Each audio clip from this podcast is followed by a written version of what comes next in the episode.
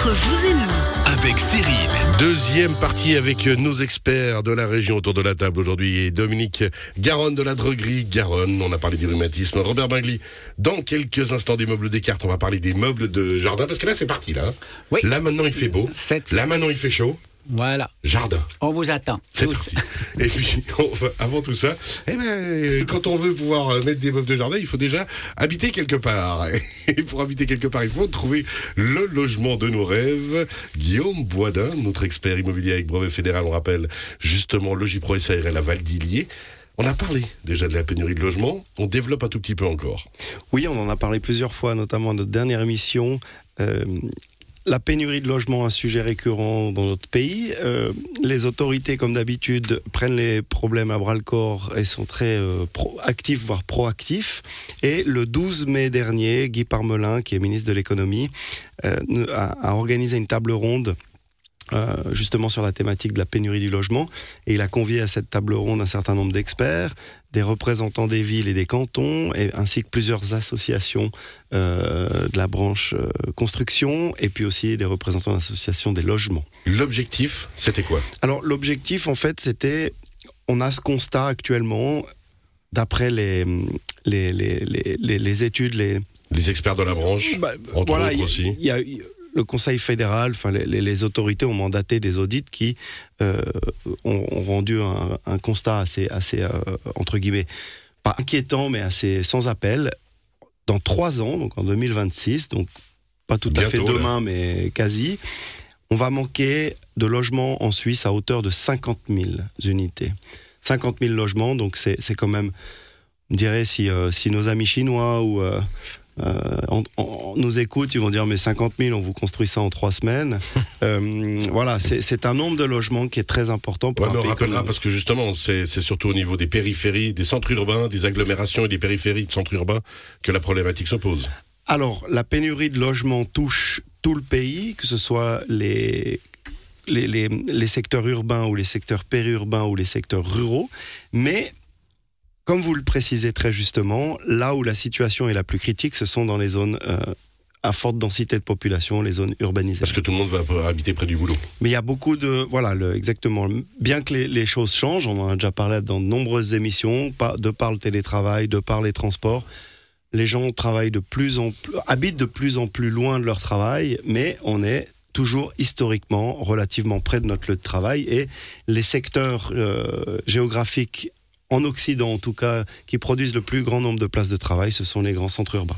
Alors justement, maintenant, les, euh, parce que moi, avec tout le respect que j'ai pour les Béjouis, habiter les Isérables, c'est génial, mais ça fait euh, forcément, euh, si on n'y bosse pas, ça fait du trajet pour aller bosser, c'est compliqué. Alors ça fait du trajet. C'est aussi ça les raisons. Et donc, les- les- les- les- les- l'objectif de cette table ronde, c'était, voilà, sur la base de ce constat, on manque de logements, on va en manquer vraiment euh, de façon importante ces prochaines années, d'élaborer une solution globale pour lutter contre cette pénurie, quelles sont, les solutions, et puis surtout écouter aussi ce que les acteurs de la branche ont à dire. Et c'était très intéressant, euh, déjà que euh, c'est déjà très constructif que le Conseil fédéral, enfin qu'un Conseil fédéral, accessoirement le ministre de l'économie, provoque une table ronde sur ce sujet.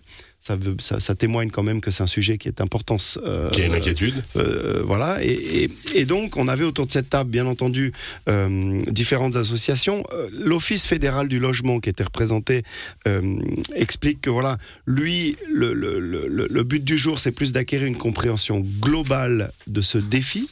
Euh, et et j'aime bien les termes parce qu'on ne parle pas de problème, on parle de défi, puisque euh, c'est des problèmes un peu positifs. Quand on a des problèmes de logement, ça veut dire qu'il y a de la population, ça veut dire qu'il y a de l'économie, donc c'est Ça veut dire des défis. ouais. Du côté de l'association des propriétaires de logements, on est un peu sur la même, euh, le même son de cloche. Il s'agit, il s'agit seulement d'un état des lieux, donc on n'est pas encore dans la prise de décision, mais on est en train de, de, de peindre un peu le décor actuel.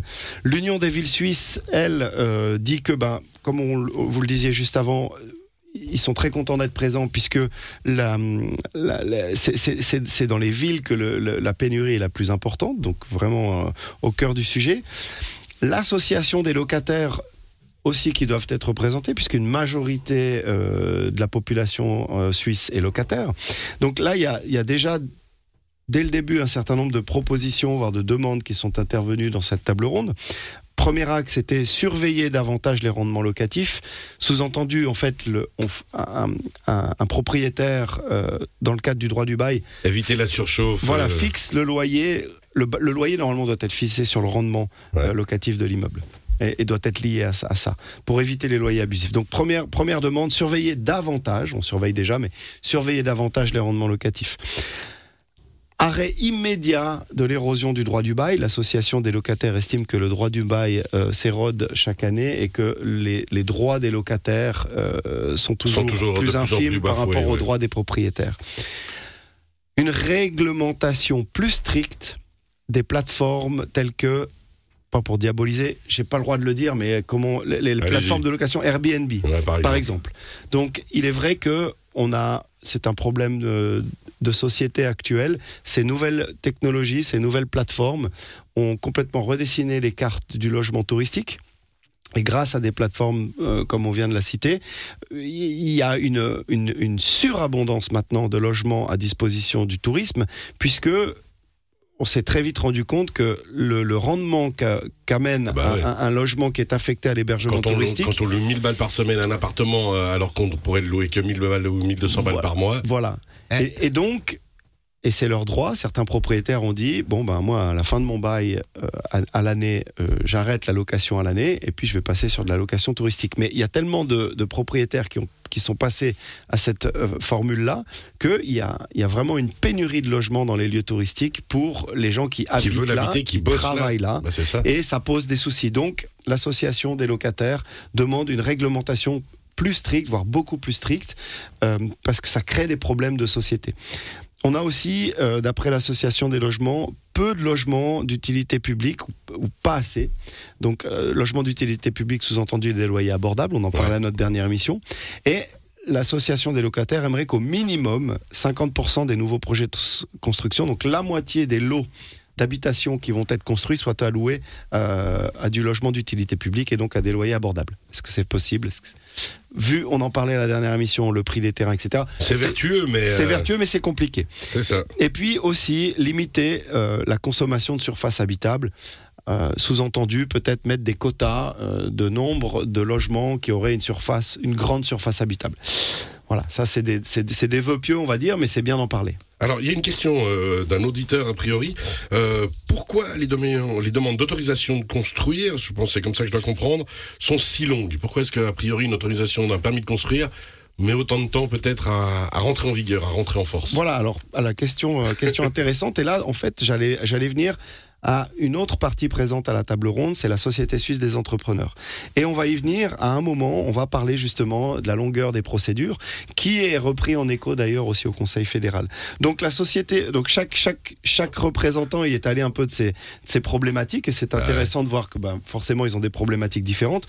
Donc du côté de la Société suisse des entrepreneurs, on est, on est un petit peu plus, euh, j'ai envie de dire, terre à terre, un peu plus pragmatique. Donc eux veulent le moins possible d'intervention de l'État, hein, société libérale, économie de marché n'est pas surpris. Euh, c'est, bah, ça, fait du sens.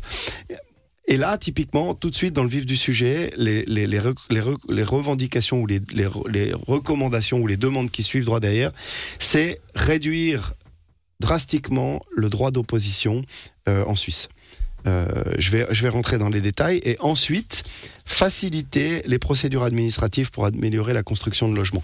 Donc quand on, quand on, fait le métier euh, de développeur immobilier, par exemple, ou quand on, on, travaille sur des projets de promotion immobilière, de développement immobilier ou de construction tout simplement de résidences individuelles, donc de la villa ou du chalet, on est confronté à deux choses. On est confronté bien entendu à l'administration et puis dans la procédure légale euh, que peut-être beaucoup de gens connaissent, mais pour ceux qui ne connaissent pas, il y a une partie qui s'appelle bulletin officiel, c'est-à-dire que on va passer le projet euh, à la publication du bulletin officiel pour que la population puisse consulter le projet et on a 30 jours pour une personne morale ou une personne physique de euh, on a 30 jours pour faire opposition au projet.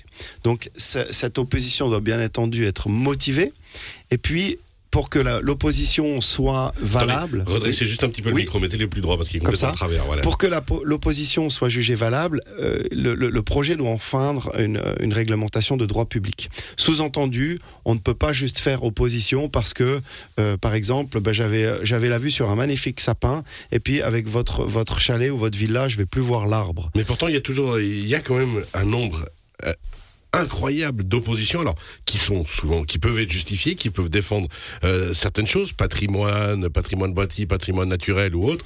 Mais au bout d'un moment, je peux aussi comprendre que, que trop d'oppositions vont tuer les oppositions. et C'est ce- peut-être ce qui est en train de se passer. Alors le, le- le problème qui se passe, c'est que on remarque que depuis la nouvelle mouture de la loi sur l'aménagement du territoire, il y a énormément de zones réservées dans notre pays.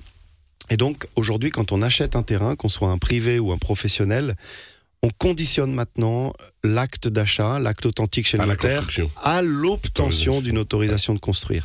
Donc, les voisins, euh, puisqu'en général, les gens qui s'opposent, c'est des gens qui sont dans un voisinage direct, à part pour des projets de très grande Ouais, importance où ça peut être juste des, des- des contribuables de la commune, mais en général, c'est des, des- des gens qui sont assez directement concernés par le projet, savent maintenant que un projet de construction est conditionné à l'obtention d'une autorisation de construire et a fortiori à une date euh, qui est prévue dans l'acte authentique.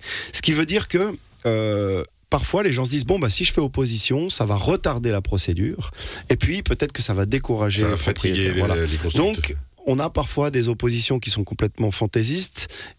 Le conseil communal a le pouvoir de lever l'opposition, mais l'opposant a le droit de faire recours auprès du canton à la décision communale.